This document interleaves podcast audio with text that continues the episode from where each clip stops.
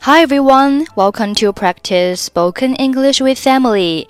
欢迎收听和 Emily 一起练口语，我是 Emily。Okay, today's sentence is I'll take it.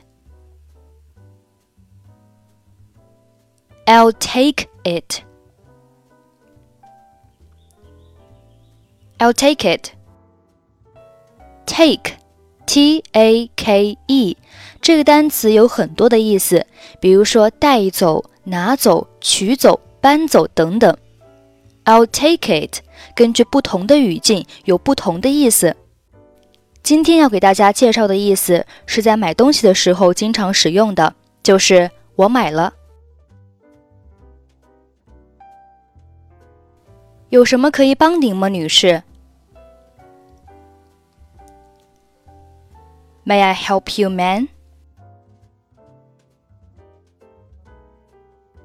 我想买香水。I'm looking for some perfume. 您喜欢什么品牌的呢？What brand would you prefer? 香奈儿的吧。perhaps Chanel. 好的，这款怎么样？Okay, how about this one? 闻起来挺不错的，这瓶多少钱 ？It smells good. How much is it? 六十美元。It goes for sixty dollars. 好的，我就买它了。谢谢你的帮忙。Good, I'll take it. Thanks for your help. 不客气。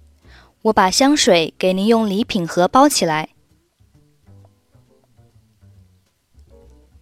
My pleasure.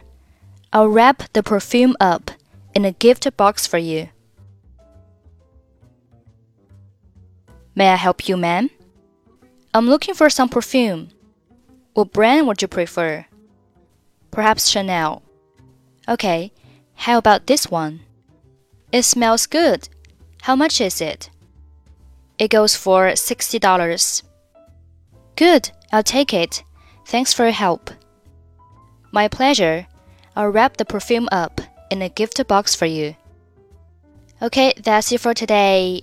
获取更多地道美语发音秘籍，欢迎关注微信公众号“英语主播 Emily”。I'm Emily. I'll see you next time. Bye bye.